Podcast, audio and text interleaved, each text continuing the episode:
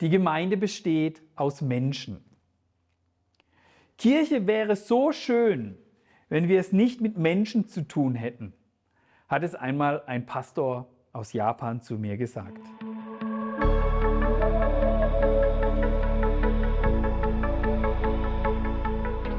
Hallo und herzlich willkommen zu Glauben Denken.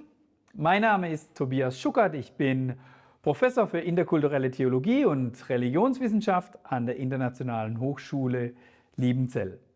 Dies ist der zweite Teil des Vortrags, warum brauchen wir Gemeinde, Kirche. Im ersten Vortrag ging es um theologische Grundlagen zum Thema Kirche und Gemeinden. Heute geht es weiter mit Leiden an der Gemeinde, Freude an der Gemeinde und auch einige Schlussfolgerungen. Es wird deutlich werden, dass ich über die Ortsgemeinde spreche. Im ersten Teil habe ich unterschieden zwischen der weltweiten Kirche, die universal durch alle Zeiten, durch alle Kulturen hindurch existiert. Und nun wird sichtbar werden, das Leiden und die Freude, das manifestiert sich an der Ortsgemeinde, an diese Gemeinde, zu der ich gehöre, mit der ich Erfahrungen mache, die auch empirisch erlebbar ist. Also, der zweite Punkt oder auch der erste in diesem Vortrag, das Leiden an der Gemeinde, die Frage, warum gehe ich da eigentlich immer noch hin? Der erste Punkt, die Gemeinde besteht aus Menschen. Kirche wäre so schön, wenn wir es nicht mit Menschen zu tun hätten, hat es einmal ein Pastor aus Japan zu mir gesagt. Ja, es sind Sünder, es sind Leute, die sich gegenseitig nerven, es sind Leute, für die man Geduld braucht, die aneinander schuldig werden. Es sind Leute und es sind Räume, auch Kirchenräume, in denen Menschen anderen Leid zufügen auf allen Ebenen. Und das ist etwas, woran wir leiden, woran man leidet, wenn man die Ortsgemeinde lieb hat, wenn man sich engagiert, wenn man drauf schaut. Und ich selbst bin Teil, auch ich bin einer, der anderen Leid zufügt, der anderen Schmerzen zufügt, weil auch ich nicht besser bin. Leiden an der Gemeinde, leiden auch an der Unversöhnlichkeit von Menschen. Jesus hat einmal ein wunderbares Gleichnis erzählt in dem ein Mann große Schulden bei einem König hatte und dieser König hat ihm alles erlassen. Die Kinder wurden nicht zu Sklaven, die, er wurde freigesprochen von all dieser großen, großen Schuld. Dann geht er raus aus dem Haus, aus dem Palast des Königs und einer, der auch bei ihm Schulden hatte, läuft vorbei und zwar kleine Schulden, nichts Großes. Und er packt ihn am Hals und sagt, bezahle, bezahle. Und die Leute des Königs sehen es und sind zutiefst erschüttert. Und genau das erleben wir in der Gemeinde und ich leide darunter. Wir leiden darunter, dass Menschen, die die große Schuld von Jesus vergeben bekommen haben, in ihrem Alltag an vermeintlichen Kleinigkeiten immer noch sich festbeißen und unversöhnlich miteinander umgehen. Die Unversöhnlichkeit. Ein weiteres, woran ich leide in der Gemeinde, ist Rassismus. Wenn Jesus nicht mehr Mittelpunkt der Anbetung ist, wenn plötzlich bestimmte Themen, wie zum Beispiel auch bei den deutschen Christen während der Nazizeit, plötzlich das deutsche Volk anderen Völker sich als äh, überlegen angesehen hat. Nun wird plötzlich etwas anderes in den Mittelpunkt gerückt. Es geht nicht mehr um Jesus, der der Herr aller Völker ist, sondern es werden vielleicht politische Themen in den Mittelpunkt gerückt. Es werden Themen von Ethnie in den Mittelpunkt gerückt. Auch das sehen wir weltweit und auch daran leide ich.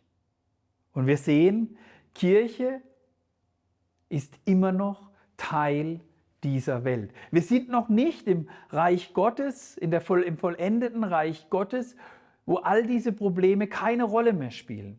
Wir kämpfen heute noch mit uns und unserer Art und der Unzulänglichkeit der Kirche, der Ortskirche dort, wo wir das auch erleben. Das Zweite, Leiden an der Gemeinde. Warum gehe ich da immer noch hin? Die Gefahr des Missbrauchs. Missbrauch auch auf verschiedenen Ebenen.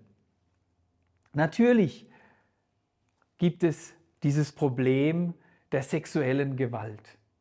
Menschen, denen man vertraut, Menschen, mit denen man gerne zusammen war, werden plötzlich übergriffig. Jugendleiter, die ihre Macht ausüben, ihren Einfluss ausüben und ausnutzen, um sich selbst zu befriedigen und sich selbst auch den anderen als überlegen darzustellen. Es gibt auch eine Gefahr des manipulativen, geistlichen Missbrauchs. Ich sage dir, was richtig ist. Du darfst hier nicht denken, sondern du musst einfach nur gehorchen. Wenn Leute denken, dass so wie sie die Bibel interpretieren, die einzig richtige Art der Interpretation ist, dann sind wir schnell auch beim Missbrauch. Und das bedeutet, ich leide an der Gemeinde. Das Dritte, auch ein ausgeübter Druck. Du musst dich anpassen, sein wie wir. Sonst wirst du in der Gemeinde auch zum Außenseiter. Ein Problem, wenn plötzlich die Gemeindekultur, das, was in der Gemeinde gang und gäbe ist, was man darf und was man nicht darf, was man tut und was man nicht tut, wenn das plötzlich mit der, mit der Bibel, mit dem Evangelium gleichgesetzt wird. Welche Form von Musik höre ich? Wie kleiden wir uns? Wenn diese Dinge plötzlich in den Mittelpunkt gerückt werden und zum Evangelium werden. Ich leide auch an der Gemeinde, wenn sie irrelevant wird. Eine Irrelevanz, weil die Gemeinde sich zu sehr an ihr Umfeld anpasst. Warum soll ich da noch hingehen? Ist doch wie überall. Wenn Gemeinde plötzlich nur noch zu einem sozialen Club wird, bei dem es eigentlich nur noch darum geht, dass wir miteinander Kaffee trinken, aber überhaupt nicht mehr eine klare Meinung, eine klare Position zu bestimmten gesellschaftlichen Themen auch und auch keine klare Position, was Evangelium bedeutet, wie ich wieder mit Jesus zusammenkomme was denn die Besonderheit und die Alleinstellung, das Alleinstellungsmerkmal von Jesus Christus in dieser Welt ist. Wenn das Einheimischwerden-Prinzip zu sehr gelebt wird, dann wird Gemeinde irrelevant. Man passt sich so sehr an, dass man gar keinen Unterschied mehr merkt zwischen Kirche und einem politischen Verein oder einem Sportverein. Das Anpassen hat Jesus einmal so genannt, das Salz wird kraftlos. Das heißt, man macht keinen Unterschied mehr und Kirche wird dadurch irrelevant. Ein fünftes, auch hier geht es um das Problem, dass Gemeinde, die Ortsgemeinde irrelevant wird. Aber dieses Mal nicht, weil sie sich zu sehr an ihr Umfeld anpasst, sondern genau das Gegenteil. Gemeinde wird irrelevant, weil sie sich zu sehr von ihrem Umfeld distanziert. Das Evangelium von der Liebe Gottes wird missverständlich kommuniziert. Das kann sein, dass Worte gebraucht werden, die die Menschen um uns herum überhaupt nicht mehr verstehen. Dass Themen angesprochen werden, die die Menschen um uns herum überhaupt nicht betreffen dass Menschen um uns herum überhaupt nicht mehr verstehen, um was es hier überhaupt geht. Auch das ist ein großes Problem, wenn dieses Pilgerprinzip, nämlich dass Gemeinde immer wieder auch eine Gegenkultur, dass Gemeinde, die Ortsgemeinde immer wieder auch auf Probleme hinweist in, dies, in der Kultur, in die sie verortet ist, wenn dieses Pilgerprinzip zu sehr gelebt wird, dass die Kluft zwischen den Menschen, die in einer Stadt leben, und der Kirche, die in dieser Stadt verortet ist, viel zu groß ist. Und die Kirche dadurch irrelevant wird. Das einige Punkte. Ich möchte nun aber auch zu einem dritten übergehen und möchte von der Freude an der Gemeinde sprechen. Denn Gemeinde in dieser Welt, die Ortsgemeinde, ist immer auch etwas Schönes, ist etwas, bei dem wir wirklich große Freude und tiefes Glück auch erleben können. Der erste Punkt, weil Jesus die Gemeinde liebt, wie ein Bräutigam seine Braut. Und das können wir auf diese Ortsgemeinde, auf diese Kirche in meiner Stadt übertragen. Das nächste Mal, wenn Sie an der Gemeinde leiden, stellen Sie sich einfach mal vor Ihr Gemeindehaus und rufen Sie sich das in Erinnerung. Jesus hat sich selbst für diese Truppe von Menschen, die dort drin sich jeden Sonntag oder zu anderen Zeiten trifft, hat er sich selbst in der Vergangenheit geopfert. Er hat diese Menschen so sehr geliebt, dass er am Kreuz sich selbst für sie hingegeben hat. Und das ein weiteres. Jesus schenkt dieser Truppe, dieser, diesen Menschen, die sich da treffen und manchen, die mir da vielleicht auch ganz schön auf die Nerven gehen, eine wunderbare Zukunft. Eine Zukunft in seinem Reich. Jesus liebt sie so sehr wie ein Bräutigam seine Braut. Das sehen wir in der Vergangenheit, am Kreuz und hoffentlich auch in der Zukunft in seinem Reich.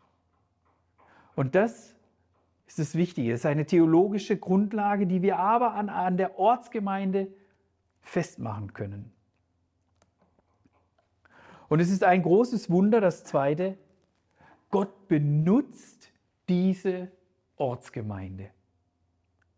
Menschen, die fehlerhaft sind, Menschen, die unzulänglich sind, Menschen, die aneinander schuldig werden, die einander verletzt werden. Und trotzdem benutzt Gott sie. Der Geist Gottes wirkt überall in dieser Welt. Und Jesus sagt, in Johannes 3, Vers 8, der Geist weht, wo er will, der Wind weht, wo er will und wir, wir, wir sehen es, dass er wirkt, aber wir können es nicht steuern. Und wir können es nicht messen, wo und wie der Geist Gottes in dieser Welt wirkt. In welchen Strukturen und in welchen Menschen. Das ist ihm selbst überlassen. Und doch haben wir für eine Institution in dieser Welt ein Versprechen. Und das ist die Gemeinde.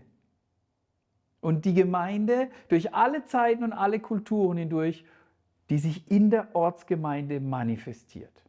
Und wenn in der Gemeinde das Wort Gottes verkündigt wird und wenn in der Gemeinde Menschen sich treffen, um Jesus anzubeten, dann ist diese Gemeinde, dieser Ort,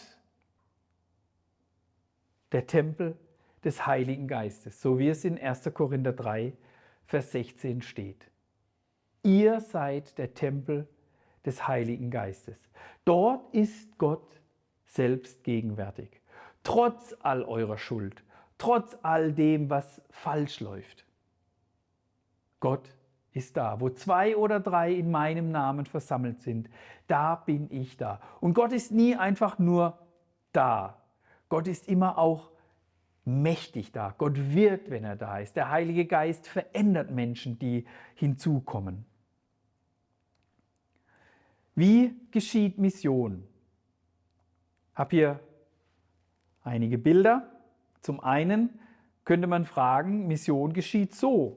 Ich habe hier eine, eine Kirche und diese Kirche, die muss sich jetzt zusammenreißen, die muss jetzt sich anstrengen und muss Mission, muss hinausgehen in diese Welt und muss diese Welt verändern aus eigener Kraft. Da würde man sagen, das ist die Mission der Kirche. Aber diese Kirche, so wie sie auf diesem Schaubild zu sehen ist, wird ziemlich bald am Ende ihrer Kräfte sein. Diese Kirche ist nicht in der Mission, wie Gott es möchte. Das nächste Bild macht es viel deutlicher, wie Gott Mission möchte. Gott wirkt in der Kirche, Gott wirkt durch die Kirche und diese Ortsgemeinde ist eine Ortsgemeinde in Mission und kann Gott wirkt durch sie hindurch hinaus in diese Welt und die Themen der Welt werden von Gott in die Kirche hineingebracht und die Gemeinde ist in Teilhaber an der Mission, aber letztendlich der, der wirkt, ist der Heilige Geist durch diese schwachen, sündigen Menschen, durch Menschen wie du und ich. Dieses Wunder zu erleben, dass Gott durch Kirchen hindurch, durch Ortsgemeinden hindurch wirkt, das zu erleben, ist etwas Wunderschönes. Und sich selbst auch zu verstehen, wir sind Teil dieser weltweiten Mission Gottes. Das macht Freude. Ich möchte aus dem Büchlein Kurze Einführung in das Christentum für alle von Josef Ratzinger einmal auch ein hier zitieren. Da endlich ist die Kirche, das fragwürdigste Gebilde unserer Geschichte, die der bleibende Ort seiner Offenbarung zu sein beansprucht. Wir wissen heute nur allzu sehr, wie wenig auch in ihr die Verborgenheit der göttlichen Nähe aufgehoben ist. Gerade da, wo im Prunk des Renaissance-Fürstentums die Kirche glaubte, diese Verborgenheit abstreifen und unvermittelt Himmelstür und Gotteshaus sein zu können, ist sie noch einmal und beinahe noch mehr als zuvor zum Inkognito Gottes geworden, der dahinter kaum noch zu finden war. Also Gott war nicht im Prunk zu finden, nicht da, wo man versucht hat, die Herrlichkeit darzustellen, sondern, Ratzinger geht weiter, das kosmisch und weltlich Geringe stellt so das eigentliche Zeichen Gottes dar, indem sich das andere anzeigt, das auch gegenüber unseren Erwartungen noch einmal das völlig Unerkennbare ist. Das kosmische Nichts ist das wahre Alles, weil das Für das eigentlich Göttliche ist. Dort, wo es aussieht, als sei nichts, ist es doch alles, weil es dieses Für, das Für Gottes ist. Dass Gott durch eine schwache, sündige Kirche arbeitet in dieser Welt. Dass nicht den Menschen letztendlich die Ehre gegeben wird, sondern letztlich immer nur Gott. Paulus schreibt im zweiten Korintherbrief, wir haben diesen Schatz in irdischen Gefäßen also in einem Tonkrug, ein Schatz in einem schön gestalteten Dreck. Und das erleben wir. Wir haben einen Schatz, der von Menschen verwaltet wird, die dieses Schatzes doch gar nicht würdig sind. Freude an der Gemeinde. Das Dritte. Gemeinde ist ein Ort, der Halt gibt. Sie ist Heimat für Heimatlose. Gemeinde ist der Ort, an dem Glaube, Liebe, Hoffnung wachsen können, weil auch dieses Aneinander sich reiben gelebt wird und immer wieder neu Glaube, Liebe, Hoffnung sich dann auch eingeübt werden können. Günter Thomas schreibt in seinem Buch im Weltabenteuer Gottes immer wieder auch von dem Begriff der radikalen Hoffnung. Und auch hier wieder, es ist keine Hoffnung, die auf dem Gutsein der Menschen gegründet ist in der Kirche. Es ist keine Hoffnung, die auf meinen moralischen Errungenschaften gerungen, äh, erbaut ist, sondern es ist eine radikale Hoffnung, die sich einzig und allein auf Jesus Christus, den Herrn der Kirche, gründet. Weil er mit dieser Kirche, mit meiner kleinen Ortskirche und mit der großen weltweiten Kirche zum Ziel kommt. Deshalb kann ich heute in dieser Kirche eine radikale Hoffnung leben. Und Menschen finden Heimat in dieser Hoffnung, finden einen Halt, finden etwas, wo sie über sich hinausschauen können, um Jesu willen. Menschen kommen durch Gemeinden zum Glauben an Jesus. Sie erleben dort Heilung und werden im Glauben vertieft. Durch Gemeinden werden in dieser Welt Menschen mit Jesus bekannt gemacht. Sie werden zu Jesus gerufen und dort auch im Glauben an Jesus angeleitet, wie sie diese ersten Schritte gehen können. Das geschieht durch Gemeinden. Und ein fünfter Punkt, Freude an der Gemeinde. Kirche ist ein weltweites, alle Kulturen umfassendes göttliches Projekt. Und meine kleine Ortsgemeinde ist Teil dieses alle Kulturen umfassenden göttlichen Projekts. Gemeinde, Ortsgemeinde gibt es überall. Sei es in den USA, sei es in Japan, gehen wir nach Afrika, in verschiedenen Ländern, selbst in der islamischen Welt treffen sich Menschen und beten Jesus an. Überall. Und das ist die Schönheit, das zu erleben, wo wir jetzt schon etwas sehen in den einzelnen Ortsgemeinden. Was, wenn Jesus wiederkommt und das Reich Gottes vollendet wird, sichtbar wird für alle Menschen, dass Gott ein Volk hat aus allen Völkern. Und das ist heute schon sichtbar in meiner kleinen Ortsgemeinde. Darum, es gibt einen Satz von Willow Creek Gründer Bill Heibels. Er sagt, die Ortsgemeinde ist die Hoffnung für die Welt. Man kann auch sagen, weil Jesus in der Ortsgemeinde lebt, ist sie die Hoffnung für die Welt. Durch Kirchen, durch Kirchen vor Ort werden Gesellschaften verändert, bekommen Kinder Werte vermittelt.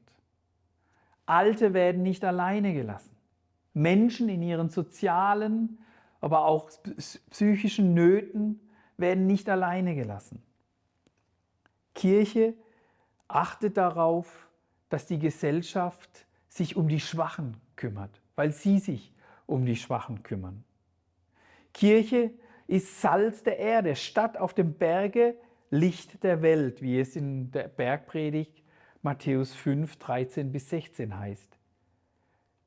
Und all diese Dinge sind Hinweise auf Jesus Christus, weil dort Menschen durch dieses Salz zurechtgewiesen werden, weil sie durch dieses Licht auf Jesus hingewiesen werden. Und damit wird durch die Gemeinde vor Ort Gottes Herrlichkeit sichtbar. Bei aller Not, bei aller Sündhaftigkeit können wir daran festhalten. Jesus sagt ein Wort in Johannes 17, Vers 10, am Abend, bevor er gekreuzigt wurde, betet er für seine Jünger betet er für die, die durch die Jünger zum Glauben kommen werden und sagt, alles, was mir gehört, gehört auch dir. Und was dir gehört, lieber Vater, gehört auch mir. Durch diese Menschen wird meine Herrlichkeit sichtbar. Das muss man sich mal auf der Zunge zergehen lassen. Was hat Jesus da für Menschen vor Augen gehabt? Da war Petrus, der ihn in dieser Nacht noch verraten wird. Da war ein Thomas, der an seine Auferstehung zweifelt. Da waren Jünger, die einfach nur davonrennen. Und dann sagt Jesus, durch diese Menschen wird meine Herrlichkeit sichtbar. Wenn Sie am nächsten Sonntag wieder im Gottesdienst sitzen, denken Sie doch noch mal an diesen einen Vers. Durch diese Menschen um mich herum, und auch ich bin Teil davon, wird Gottes Herrlichkeit in dieser Welt sichtbar. Und sie wird nicht sichtbar durch unsere wunderbar moralischen, wunderbaren Taten. Sie wird nicht sichtbar durch uns, sondern weil Gott in uns lebt und trotz unserer Sünde und trotz unserer Schuld in uns lebt und bei uns bleibt. Und dann diese guten Werke, von denen auch Matthäus 5 spricht, Menschen sehen und auf Jesus hingewiesen werden, den Vater im Himmel preisen. Das Volk Gottes unter den Völkern, durch die Kirche und gerade durch die Ortskirche wird die Welt immer wieder neu an Gott erinnert. Die Welt wird daran erinnert, dass es noch etwas Größeres gibt als nur das Hier und Jetzt. Dass es noch etwas Größeres gibt als mein Bankkonto, mein Haus, meine Ehe, mein, meine Familie. Dass wir noch für etwas Größeres leben als nur der materielle Wohlstand in dieser Welt. Ich möchte schließen mit neuen Perspektiven. Nach dem Christusbekenntnis bekommt Petrus diese Verheißung. Petrus hat, wurde gefragt, wer glaubt von Jesus, wer glaubt ihr, dass ich bin? Und Petrus sagt, du bist der Christus, der Sohn des lebendigen Gottes. Und daraufhin sagt Jesus zu Petrus, und ich sage dir auch, du bist Petrus, und auf diesen Felsen will ich meine Gemeinde bauen. Und die Pforten der Hölle sollen sie nicht überwältigen. Matthäus 16, Vers 18. Wir sehen, hier kommt der Aspekt der Anbetung. Petrus sagt Jesus, wer er ist. Das ist Anbetung. Das ist die Aufgabe der Kirche, immer wieder auch in den Fokus zu rücken für sich selbst und für diese Welt. Wer ist Christus? Das ist Gottesdienst. Dass wir Christus als Gott proklamieren, dass wir den Schöpfer, den, Heil, den Sohn, den Vater, den Sohn, den Heiligen Geist als Gott in dieser Welt proklamieren. Das ist Anbetung. Und in dieser Anbetung wird mit einem Versprechen belohnt, mit einer Verheißung, mit einer neuen Perspektive. Auf diese Gemeinde, die das tut, wie du, Petrus, das jetzt getan hast, auf die die werden nicht einmal die Pforten der Hölle überwältigen können. Keine Macht der Welt kann Kirche überwältigen. Und im Kontext des Missionsbefehls gibt es eine weitere Verheißung. Da heißt es in Matthäus 28, die Verse 18 bis 20. Und Jesus trat herzu, redete mit ihnen und sprach, mir ist gegeben alle Gewalt im Himmel und auf Erden.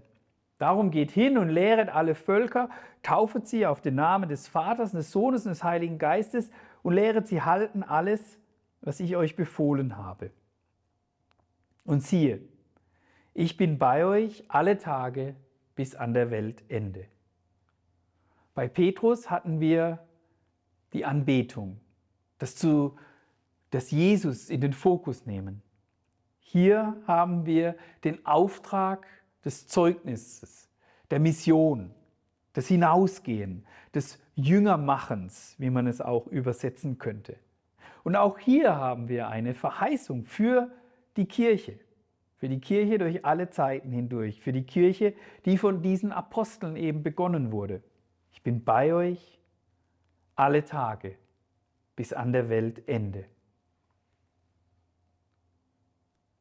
Wenn die Kirche also ihren zweifachen Zweck, Anbetung und Zeugnis, Gottesdienst und Mission, wenn sie diesen Zweck erfüllt, dann steht sie unter einer doppelten Verheißung. Sie wird nicht untergehen und Jesus wird bei ihr sein. Alle Tage bis an der Weltende. Diese Perspektiven, diese neue Perspektiven führen uns zu einigen Punkten. Jesus nachfolgen heißt also die Gemeinde lieben, weil er die Gemeinde liebt. Warum brauche ich Gemeinde? Warum brauche ich Kirche? Weil Jesus sie liebt, weil Jesus sie in diese Welt hineingesetzt hat. Und ich kann mich darüber nicht hinwegsetzen. Ein zweites, Jesus nachfolgen heißt für die Gemeinde kämpfen. Ich lese uns aus Kolosser 1, die Verse 29 bis 2, 1. Dafür mühe ich mich ab, schreibt Paulus, und dafür kämpfe ich mit aller Kraft, die er mir in seiner Macht schenkt. Ich möchte allerdings, dass ihr wisst, wie sehr ich mich für euch einsetze. Ich kämpfe gleichermaßen für euch wie für die Leute in Laodicea. Es ist also nicht egal, was aus den Ortsgemeinden wird, was dort gelehrt und gelebt wird. Nein, es ist uns nicht egal, wenn Kinder tiefes Leid erleben in den Kirchen. Wir leiden darunter, wir kämpfen mit. Es ist uns ein, ein Anliegen, wir sind nicht zufrieden mit dem Status quo. Warum brauche ich Kirche? Ich leide mit an den Nöten der Gemeinde, an den Ortsgemeindenöten, weil Jesus an diesen Nöten leidet. Das ist das Dritte. Jesus nachfolgen heißt mit und an der Gemeinde leiden. Warum brauche ich Gemeinde? Jesus will diese Gemeinde, weil es gut ist für die Welt, weil es sein Wirken in dieser Welt ist. Und er leidet an seiner Gemeinde, er leidet mit ihr.